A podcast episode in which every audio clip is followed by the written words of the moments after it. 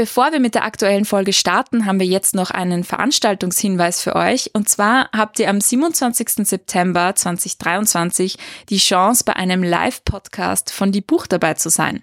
Wir sprechen mit zwei Expertinnen von der Uni Wien über Toni Morrison, die Literaturnobelpreisträgerin und ihre Erzählung Rezitativ, die vor kurzem auf Deutsch neu erschienen ist. Wir sprechen über die Frage, wie Toni Morrison den Literaturkanon aufmischt, wie sie selbst zu einer Klassikerin wurde und ob wir ihrer Meinung nach rassistisch lesen. Wenn ihr also Lust habt vorbeizukommen, dann freuen wir uns, wenn ihr am 27.09. um 18.30 Uhr in der C3 Bibliothek in Wien seid. Alle weiteren Infos findet ihr natürlich in den Show Notes. Für alle, die nicht dabei sein können, der Live-Podcast wird dann natürlich auch als Podcast-Folge ausgestrahlt. Hallo und herzlich willkommen bei Die Buch, der feministische Buch-Podcast. Die Buch ist ein Podcast über Bücher von Frauen und Themen, die uns als Menschen bewegen, aus einer feministischen Perspektive. Für Bücherwürmer und Lesefaule, für FeministInnen und alle, die es noch werden wollen. Ich bin Sophia. Und ich bin Julia. Liebe Sophia, zum heutigen Buch möchte ich gerne eine Geschichte erzählen. Es ist zwar dein Buch, aber trotzdem war ich dabei, als du das Buch gekauft hast. Und zwar waren wir da in London gemeinsam. Ja, das war sehr schön. Ich habe dich besucht. Genau, zu meinem Geburtstag. Und natürlich war Büchershopping ein Fixpunkt. Neben Kaffee trinken. Neben Kaffee trinken. Und wir waren in einem sehr coolen Buchgeschäft, Don't Books, das eine große Vielfalt an, ich würde mal sagen, Autorinnen, Autoren aus verschiedenen Ländern hatte, oder? Das war so ja. ein Reisebuchgeschäft eigentlich. Es war ein richtig cooles Buchgeschäft, weil dort die Bücher nach Ländern sortiert waren und jetzt nicht einfach wie vielleicht in manchen anderen Geschäften, wo dann dort Reiseführer oder ähnliche Sachbücher stehen, sondern ganz viele verschiedene Bücher, eben auch Romane von AutorInnen aus diesem Land, manchmal auch über dieses Land. Und ja, es war richtig spannend, da durchzugehen mhm. und sich ein paar Länder auszusuchen und nachzusehen. Und ich kann mich erinnern, wir waren wirklich lang in diesem Buchgeschäft. Extrem lang. Ich bin danach auf die Straße rausgekommen und war so, wow, okay, das Tageslicht und reale Welt.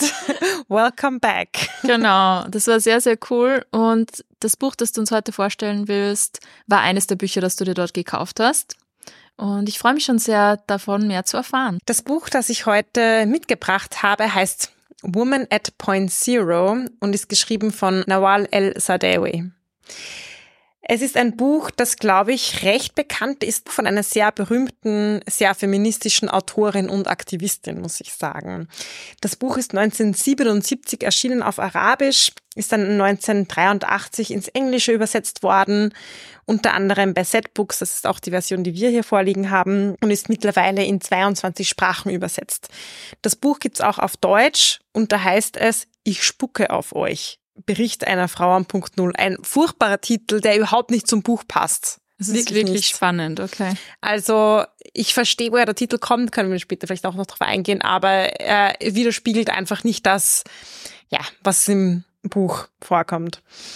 Und in dem Buch geht es um eine Frau, die im Gefängnis sitzt und auf ihre Exekution, also auf ihre Todesstrafe wartet. Wir wissen, sie ist des Mordes angeklagt Sie ist eine Prostituierte, die ihren Freier umgebracht hat.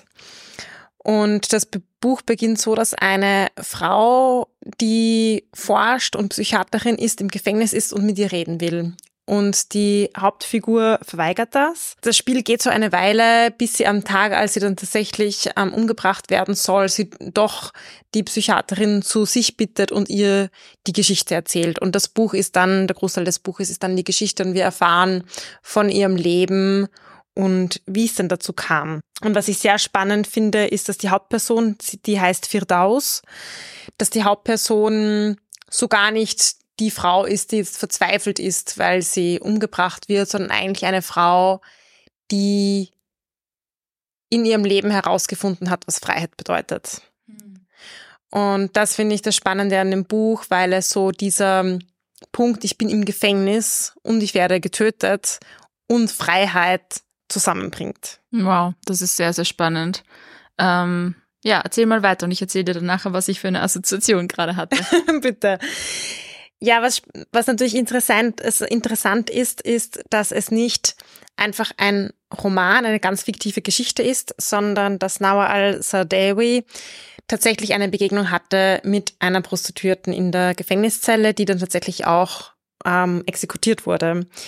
Es ist nämlich so, dass die Autorin 1972 selbst gestartet hat, über Frauen und Neurose zu forschen, Zugang bekommen hat zu einem Gefängnis und dann dieser Frau unter anderem begegnet ist. Und diese Begegnung hat sie so sehr beschäftigt, dass sie danach diese Geschichte aufgeschrieben hat, aber in Form eines Romans. Okay, das heißt, wissen wir, wie viel davon fiktional ist oder wie viel nicht? Ja, das ist eine gute Frage. Ich habe mir einen Podcast dazu angehört von BBC Book Club, wo Nawal El-Sadewi auch eingeladen wurde. Und eine Person hat genau diese Frage gestellt. Und sie hat gesagt, sie unterscheidet nicht zwischen Fiction und Non-Fiction. Mhm. Denn sobald ich über etwas erzähle, ist es eigentlich schon Fiction. Mhm. Das heißt, sie hat es so ein bisschen offen gelassen und ich glaube, ja, das ist auch eine, eine Offenheit, wo sie sicher viel transportieren möchte in dem Buch, was sie Themen behandelt, was aber vielleicht nicht genauso das Leben dieser Person widerspiegelt, was sie sagt, dass sie den Namen auch geändert hat. Mhm. Sehr spannend. Und die Autorin ist eine ägyptische Autorin, richtig? Die Autorin ist eine ägyptische Autorin mit einem eigenen Leben, das sie wahrscheinlich auch mit Büchern füllen könnte. Sie hat auch einen Teil ihres Lebens tatsächlich auch aufgeschrieben. Sie hat eine sehr spannende Geschichte. Sie ist aufgewachsen im ländlichen Ägypten und in einer eher progressiven Familie, so ich sage jetzt mal eher, weil schon auch viele Zeiten in ihrem Leben darauf hinweisen, ja, was heißt progressiv ist, ist natürlich eine sehr breite Frage. Sie wurde zum Beispiel als Kind auch genital verstümmelt, also hat das erleben müssen und sollte auch verheiratet werden, als sie zehn Jahre alt war. Und da gibt es so eine Anekdote, dass sie dann so viele rohe Auberginen gegessen hat mit zehn Jahren, um ganz hässliche Zähne zu bekommen, um nicht verheiratet zu werden. Und im Endeffekt hat sich ihr Widerstand auch ausgezahlt und sie wurde auch nicht verheiratet. Oh, wow. Sie war sehr gut in der Schule und wurde später Ärztin, wobei sie sagte, das war halt so, wenn man sehr gut war oder eine der besten der Klasse, wurde man halt so ein bisschen ins Medizinstudium gesteckt. Sie hat sich dann später auch auf Psychiatrie fokussiert und eben ganz viel zu Gesundheit, patriarchale Verhältnisse, Armut und vor allem eben auch Geschlechterverhältnisse und Patriarchat beschäftigt. Und das finde ich zeigt sehr viel über das, was sie in dem restlichen Leben gemacht hat, dass sie immer Dinge zusammengedacht hat. Also sie war jetzt keine Ärztin, die sich auf die Gesundheit einer einzelnen Person fokussiert hat, sondern sie sagt, als Ärztin muss ich politisch sein und mich zu politischen Verhältnissen äußern, weil das ist ganz oft die Ursache, warum Menschen auch krank werden. Sie ist dann recht schnell die Karriereleiter hochgeklettert und wurde unter anderem Direktorin der Gesundheitsbildung im Gesundheitsministerium in Ägypten. Sie hat dann aber ein Buch geschrieben, das sehr bekannt ist, das heißt Women and Sex. Und daraufhin wurde sie entlassen. Sie war auch Chefredakteurin des Health Magazines, ein berühmtes Gesundheitsmagazin. Auch da wurde sie entlassen weil sie eben dieses Buch geschrieben hat und sie sich sehr kritisch zu den patriarchalen Verhältnissen in Ägypten geäußert hat. Hm. Darf ich kurz dazwischen fragen, wann war Women in Sex, das Buch? Wann ist das erschienen? Women in Sex ist 1972 erschienen. Mhm. Und es gibt ein anderes bekanntes Buch, das heißt The Hidden Face of Eve, das war 1977. Also das war so viel in den 70er Jahren. Und ja, sie wurde dann gefordert und dann hatte sie Zeit, dann hat, dachte sie, was mache ich jetzt? Und dann hat sie sich eben beschäftigt mit Neurose und psychischen Krankheiten von Frauen und Patriarchat. Und deswegen hat sich dann selbst Recherchen im Gefängnis gemacht und dort eben diese Person, die wir hier im Buch als Firdaus kennenlernen, selber kennengelernt. Wir kommen sicher später noch ein paar auf ein paar Meilensteine und auch auf das Engagement von Nawal el-Sadewi zu sprechen. Aber vielleicht schauen wir jetzt mal ein bisschen ins Buch hinein. Ja, sehr gerne. Ich möchte gerne wissen, was wir von der Geschichte dieser Frau erfahren. Ja, also dieser, dieser Beginn, finde ich, zeigt schon sehr viel von dieser Frau, weil ich stelle mir das so vor, wenn jetzt eine Wissenschaftlerin ins Gefängnis kommt und dort Insassinnen interviewt, gibt es ein extremes Machtverhältnis eigentlich. Also diese Person, die hier Fragen stellt und dann die Personen, die in einer sehr machtlosen hm, Position sind vielleicht. Da ist es total umgekehrt. Also die Firdaus lehnt am Anfang ab und dann lädt sie sie doch ein in der Zelle, aber nimmt total das Ruder für ihre eigene Geschichte und das finde ich eigentlich sehr schön. Wir starten mit der Kindheitserzählung von Firdaus. Sie wächst auch am Land in einer sehr armen Familie auf. Sie erzählt darin über ihren gewalttätigen Vater, über ihr Unverständnis auch, wie er ihre Mutter und auch sie schlagen und dennoch ein sehr gläubiger Moslem sein kann. Sie beschreibt aber auch durchaus einen Teil ihrer glücklichen Kindheit, wo sie Ziegen gehütet hat. Auch sie selbst musste dann Genitalverstümmelung erfahren und beschreibt auch, wie traumatisch dieses Erlebnis für sie gewesen ist.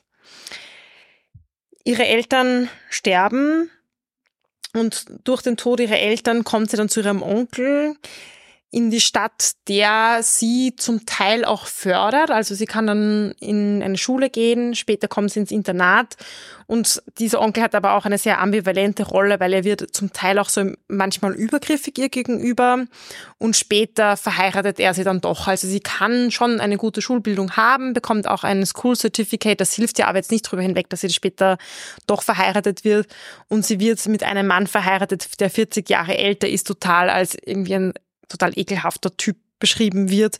Und es ist auch eine sehr gewaltvolle Beziehung und er überwacht jeden ihrer Schritte. Sie läuft dann weg, sucht sich Arbeit in einem Teehaus, kommt wieder zu einem anderen Mann, der sie irgendwie am Anfang unterstützt. Als sie dann aber sagt, nein, sie will jetzt gehen, wird der auch extrem gewalttätig. Und ja, nach einer Zeit gelingt ihr allerdings wieder die Flucht.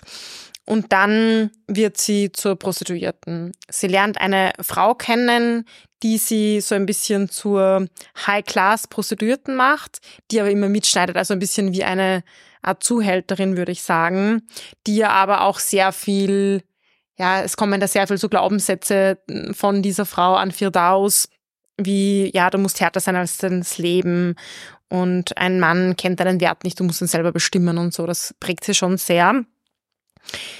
Irgendwann geht sie aber weg von dieser Frau und wird zur selbstständigen Prostituierten mit sehr viel Geld und sehr viel Einfluss. Also sie arbeitet sich hoch, sie hat dann selbst Angestellte, die für sie arbeiten. Auch interessant finde ich, dass sie zwischendurch beschließt, eigentlich möchte sie keine Prostituierte sein. Sie nimmt dann einen sehr schlecht bezahlten Fabriksjob an, verliebt sich dort auch in einen Mann, das geht aber schief, der lässt sie dann doch hängen und merkt aber sehr schnell, sie ist arm, sie ist eigentlich auch extrem unfrei in diesem sehr strengen Korsett der Fabriksarbeit und sagt dann, na ja, als Prostituierte war ich eigentlich viel freier. Also diese Gedanken, was ist eigentlich Freiheit? Was ist Freiheit in diesen, in einem Patriarchat?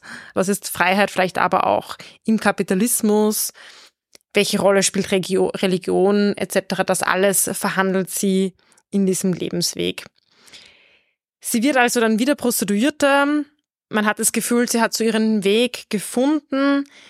Es kommt dann aber ihr Zuhälter zu ihr, mit dem sie eigentlich so ein okayes Verhältnis hatte am Anfang und sie sagt nein, sie will nicht mehr für ihn arbeiten und er versucht dann sie zu erpressen, mehr Geld zu verlangen. Sie sagt nein, sie will das nicht machen und er sagt ihr dann, du hast nicht die Wahl, du bist im Endeffekt meine Sklavin und daraufhin bringt sie ihn um.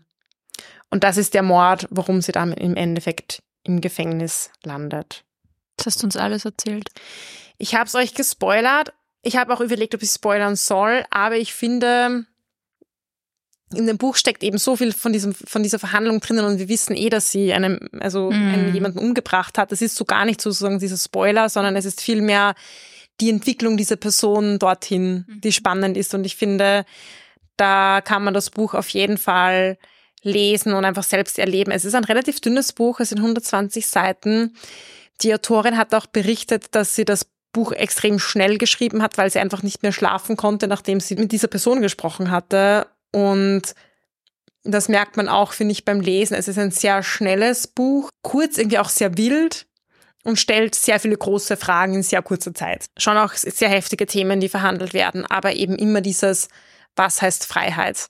Und am Schluss, wo dann eben für Firdaus diese Erkenntnis steht, ich bin im Gefängnis und ich blicke meinem Tod entgegen, aber ich habe keine Angst davor. Und das ist das, warum ich auch irgendwie sterben muss, weil die Menschen in meinem Umfeld und vor allem mächtige Männer Angst vor mir haben, weil ich weil ich keine Angst vor meinem eigenen Tod habe. Und das ja beunruhigt sehr viele Leute in ihrem Umfeld. Wow, ja, faszinierend. Weil du jetzt Freiheit und Gefängnis angesprochen hast, ich habe gleich gedacht an den Film Die große Freiheit oder Große Freiheit. Kennst du den? Hast du Nein. den gesehen? Da geht's darum, dass in Deutschland anscheinend, wo ja auch in den, in den Konzentrationslagern Homosexuelle interniert waren, nach dem Ende des Kriegs und auch des ähm, nationalsozialistischen Regimes und nachdem die Konzentrationslager aufgelöst wurden, diese homosexuellen Männer oft direkt ins Gefängnis weitergekommen sind. Und es geht um einen Mann, der eben aufgrund seiner Homosexualität immer wieder im Gefängnis ist und stellt eben auch diese Frage, was ist Freiheit, ob es jetzt draußen ist oder drinnen und besonders eben wegen dieser gesellschaftlichen Umstände, die Homosexualität eben kriminalisieren. Und das habe ich, daran habe ich irgendwie gedacht an diesem mhm. Film für all jene, die ihn noch nicht gesehen haben. Er ist sehr sehenswert, aber auch kein einfacher Film, logischerweise, wenn man diese Themen bedenkt. Ja, auch Nawal el-Sadewi war selber im Gefängnis mhm. für vier Monate in Ägypten, weil sie sich kritisch geäußert hat dem damaligen Präsidenten gegenüber Sadat. Und da finde ich auch so an ihrer eigenen Geschichte zeigt man, aber zeigt sich so ein bisschen sie, wie sie erzählt, wie sie damit umgegangen ist. Also zum Beispiel, dass sie halt, ja, ihre Routinen beibehalten hat. Sie hat dann eine andere Gefängnisinsassin hat einen Augenbrauenstift hineingeschmuggelt, den sie dann bekommen hatten. Dann hat sie auf Klopapier angefangen, ihre Erinnerungen aufzuschreiben und später hat sie auch daraus ein Buch gemacht. Und sie hat auch im Gefängnis die arabische Frauensolidarität gegründet. Das war die erste unabhängige feministische Gruppe in Ägypten. Aha. Und ich finde, da zeigt sich auch drauf, okay, man kann quasi im, im Gefängnis natürlich ein extremer Ort der Unfreiheit und wie sie sich dann ihre Freiheit darin geschaffen hat. Und sie hat später übrigens die Regierung verklagt, weil sie da eingebuchtet wurde sozusagen. Mhm. Sie ist dann freigekommen, weil Sadat gestürzt wurde. Mhm. Ja, also sie war sicher eine Frau, die sich kein Blatt vor den Mund genommen hat und das auch in ihren Büchern so geschrieben hat und die Konsequenzen wirklich getragen hat. Also ich denke mir, okay, dann wird man einmal vielleicht weiß nicht, kommt man ins Gefängnis und dann lässt man es vielleicht doch bleiben oder wird man einmal gefeuert aus seinem Job und steht irgendwie vor einem ökonomischen Nichts und denkt sich, na gut, jetzt muss ich irgendwie aufpassen. Aber sie hat immer weitergemacht. Sie wurde auch für den Aktivismus bedroht, auch vor allem von islamistischer Seite und irgendwann musste sie auch aus Ägypten fliehen. Dort hat sie dann an US-amerikanischen und später auch Unis in Europa unterrichtet. Sie ist aber dann wieder nach Ägypten zurückgekehrt. Und sie hat sogar ähm, versucht, als Präsidentschaftskandidatin zu kandidieren. Und zwar 2004, da wollte sie gegen Mubarak antreten. Da wurden dann allerdings sehr viele Menschen in ihrem Umfeld bedroht, woraufhin sie die Kandidatur zurückgezogen hat und sie eher zum Boykott der Wahl aufrief mhm. und deswegen auch nicht antrat. Sehr, sehr spannend. Wann ist sie gestorben? Du hast gesagt, sie ist schon. Ja, 2021. Okay. Also erst vor recht kurzem. Mhm. Sie hat am Schluss auch wieder in Kairo gelebt. Okay. Und sie war dazwischen nicht in, in Ägypten sozusagen? Im Laufe ihres Lebens? Sie war die meiste Zeit in Ägypten. Ein paar Jahre hat sie eben außerhalb von Ägypten gelebt, wie diese ja, Bedrohungen durch Islamisten von, gegen sie waren. Also das waren auch tatsächlich so Gerichtsverfahren wegen Gotteslästerung und Lästerung über den Islam, weil sie sich eben kritisch geäußert hat zu Dingen wie Frauenrechte und Religion und weibliche Genitalverstümmelung, die zwar ja verboten wurde später in Ägypten, aber dennoch gängige Praxis geblieben ist. Und eben vor allem auch so Körper, Sexualität, Gesundheit und Frauen. Interessant in diesem, zu diesem Thema Freiheit und unfreies System ist auch die Frage nach Bildung, weil sie ein Buch schreibt, dass Firdaus durchaus eine Schulbildung hat. Und gleichzeitig kommt sie sehr schnell an die Grenze und das ist auch etwas, was Nawal el-Sadewi in Interview später gesagt hat, Bildung ist wichtig, aber wenn natürlich Bildung so verzahnt ist mit einem unterdrückerischen System, dann tötet sie im Prinzip jede, jegliche Kreativität und es braucht Kreativität, um auch Widerstand leisten zu können. Mhm. Weil sonst habe ich halt meine Bildung eher, um ins System zu passen und nicht um auch außerhalb eines gewissen Systems zu denken. Und das zeigt sie irgendwie im Roman an dieser Geschichte, weil Firdaus oft immer mit ihrem, mit ihrem School Certificate ja, einen, einen Job zu finden, einen Ausweg aus ihrer Situation zu finden und es gelingt ihr aber nie. Sie steht da immer an. Und ja, das ist auch etwas, was Nawal el-Sadewi dann selber versucht hat, indem sie auch ähm, kreatives Schreiben und so Dissidenz unterrichtet hat, zum Beispiel in Kombination auf US-amerikanischen Unis, was ich irgendwie sehr cool fand, irgendwie dieses kreative Schreiben mit dieser Politik zusammenzubringen. Und das zeigt für mich auch ganz gut, was ich zu Beginn schon gesagt habe, dieses sie war Ärztin und deswegen musste sie sich auch mit Politik beschäftigen. Sie ist Autorin und für sie ist es ganz klar, dann bin ich auch Aktivistin. Mhm. Dissidenz, wie würdest du das übersetzen? Ja, Widerspruch oder widersprechen, sich widersetzen. Mhm. Ja. Interessant. Wie ist sie in Ägypten rezipiert worden?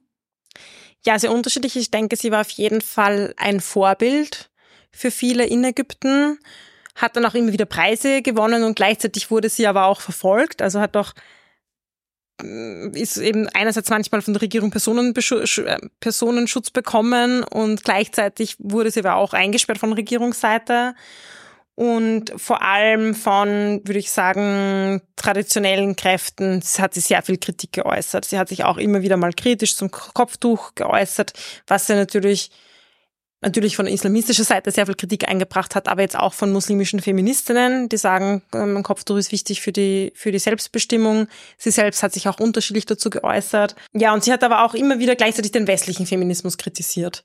Also bei ihr merkt man auch, sie will sich da nicht in eine Kategorie stecken lassen. Sie würde sich jetzt nie den Vorwurf gefallen lassen, okay, ich bin jetzt gegen den Feminismus aus dem arabischen Raum. Sie sagt, okay, wir müssen da auch zusammenarbeiten, aber sie sagt auch ganz klar, ja, sie ist gegen ähm, gegen jegliche Art der, des religiösen Staates. Zum Beispiel sagt, der Staat muss säkulär bleiben. Und zum westlichen Feminismus hat sie zum Beispiel auch mal gesagt, es ist wichtig, äh, man solle sich mal selbst befreien, bevor man beginnt, andere zu befreien. Also sie ist sehr kritisch diesen von oben herab Feminismus oder wir helfen euch jetzt mhm. Feminismus gegenüber und kritisiert, dass eben viele westliche Feministinnen selbst in einem patriarchalen, unterdrückten Beziehungen leben. Mhm. Ja. Es war so lustig in dieser BBC-Folge hat sie sich, hat sie Prostitution mit Ehe verglichen. Mhm. Sie hat gesagt, naja, als Prostituierte verkaufe ich meinen Körper gegen Geld und in einer Beziehung bin ich genauso auch unterdrückt und kriege manchmal irgendwie Geld dafür, dass ich in diese Institution bin. Aber es ist einfach ein, ein, auch ein Ausbeutungsverhältnis. Und dann die Autorin, es war, glaube ich, eine, eine Britin, hat dann gefragt, ja, gut, aber das kann man jetzt nicht so verallgemeinern, weil es geht wahrscheinlich jetzt um eine, weiß ich nicht, Ehe im konservativ-islamischen Kontext. Und sie so, nein, nein, alle Ehen. Und dann die, die Interviewerin, ja, okay, stimmt, das gibt es jetzt in anderen Religionen auch, zum Beispiel bei Fundamentali fundamentalistischen Christen, Christinnen. Und sie so, ja, ja, aber ich meine das auch in quasi, quasi und Anführungszeichen säkulären Gesellschaften oder in den USA oder in Europa heutzutage. Und sie, also sie hat sich da, das ist natürlich eine gewagte Aussage, aber sie hat da schon sehr drauf beharrt. Sie selbst übrigens war dreimal verheiratet auch, dreimal geschieden und ihren ersten Ehemann hat sie auch im, über die Medizin kennengelernt. Und der war dann selbst, ist sehr schnell, zumindest verbal gewalttätig auch gegen sie geworden. Und da hat sie sich dann so sofort scheiden lassen. Also das hat sie sich auch nicht, überhaupt nicht gefallen lassen. Das heißt, mit der Ehe kennt sie sich aus? Ja, ist durchaus Expertin. zumindest aus eigener Erfahrung. ja. Interessant. Ich habe gehört, dass sie ja auch mal in Wien war und dass wir da exklusive Einblicke bekommen in dieser Folge. Exklusive Einblicke. Ja, sehr cool finde ich das immer auch so persönliche Geschichten mit Autorinnen, besonders mit solchen, ich sage mal, Kalibern von Autorinnen zu verbinden. Und sie war tatsächlich in Wien einmal, wissen wir, und zwar war das 2002. Da kam sie auf Einladung des Vereins für ägyptische Frauen und Familien nach Wien. Das war nämlich eine Zeit, wo es viel Debatte gab, wieder einmal, über Integration, Islam, Kopftuch und Frauenrechte. Und wir haben da einen exklusiven Zugang zu diesem Verein. Zufällig nämlich ist äh, die Mama von meinem Freund, also war die, die Obfrau von diesem Verein und hat sich dafür eingesetzt, dass Nawal El-Sadawi nach Wien kommt. Sie selbst ist eine Bewunderin, würde ich sagen, von Nawal El-Sadawi und hat sie aber auch dafür deswegen eingeladen, weil es eben gerade so viele politische Debatten gab um Integration von Frauen aus dem arabischen Raum und sie hat gesagt, naja, es wird immer über diese Frauen gesprochen und sehr wenig zugehört, was den Frauen, die aus diesem Raum kommen, aber vielleicht eben auch sehr viel zu sagen haben, Expertinnen sind auf ihrem Gebiet, was die dazu sagen. Und deswegen wurde die Idee geboren, Nawal El-Sadewi nach Wien zu holen und es gab durchaus einiges an Öffentlichkeitsarbeit dazu. Also es ich habe Artikel gesehen von unterschiedlichen Medien, die darüber berichtet haben. Es waren verschiedene politische Parteien und auch PolitikerInnen eingeladen, sich das auch anzuhören. Und wir haben Mary Attia gefragt, ob sie ein paar Eindrücke teilen kann, wie das denn damals war und wie sie Nawal el-Sadewi erlebt hat. Nawal hat eine Integrationarbeit geleistet seit dem 60er Jahren fast hat sich interessiert für Frauenprobleme, Frauengeschichten und Frauenrechte. Sie hat wirklich ihr Leben lang dafür gekämpft, seit sie als Ärztin gearbeitet hat. Und sie hat äh, natürlich in Ägypten durch ihre Arbeit Frauen getroffen. Sie hat über äh, Frauen und Sex und Verstümmelung ein Buch geschrieben und das war ihr erstes Buch es war auch damals die Rede von dem Kopftuch und die, die war nicht die Rede, sondern da war eine, eine heiße Debatte immer wieder, ja. Dann äh, war ich der Meinung, ich hole eine Intellektuelle, die das erklärt. Was heißt Integration überhaupt? Ist das nur den äh, Kopftuch auf dem Kopf? Weil sie hat auch mehrere Debatten, mehrere Veranstaltungen bezüglich dieser Kopftuchveranstaltungen gemacht und auch deswegen eingeladen von mehreren Ländern. War sehr er erfolgreich in dem Sinn. Sie hat viel in Bewegung gebracht und zwar auf die äh, arabische Gebiet, islamische Gebiet und auf die ganze Welt. Ich würde sagen sogar überall muslimische Frauen sowie äh, Frauen in Nahosten sowie Frauen auf alle Welt können Sie alles Vorbild nehmen. Ja, ich finde es, man hört sehr schön raus, auch eine, einen sehr großen Respekt und Bewunderung für diese Persönlichkeit, die so offen und auch kämpferisch war und auch wie sie die Bedeutung einschätzt für ja, Menschen in Ägypten, aber auch außerhalb natürlich ist, ist auch eine Stimme, gibt sicher sehr viele unterschiedliche ähm, ja, Wahrnehmungen, aber ich denke, Nawal al-Sadewi ist auf jeden Fall eine sehr bekannte Persönlichkeit, vor allem auch für Feministinnen, Frauenrechterinnen aus dem arabischen Raum. Sehr spannend. Ich muss ja zugeben, ich kannte sie überhaupt nicht.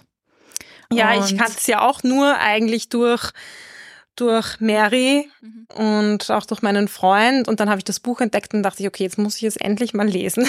Ja, ich kann mich erinnern, als wir da eben in London im Buchgeschäft waren und da durch, den, durch das Kellergeschoss uns schon vorgearbeitet hatten und du noch so warst, aber wo ist jetzt die ägyptische Abteilung? Es gibt ja nicht, dass es keine Abteilung über Ägypten gibt und dann kamen wir um ein Eck und da war die ganze Regalreihe war Ägypten. Also es gab doch genug und das ist auch sehr, sehr spannend. Ich glaube, das ist das erste Buch aus Ägypten, das wir besprechen. Ja.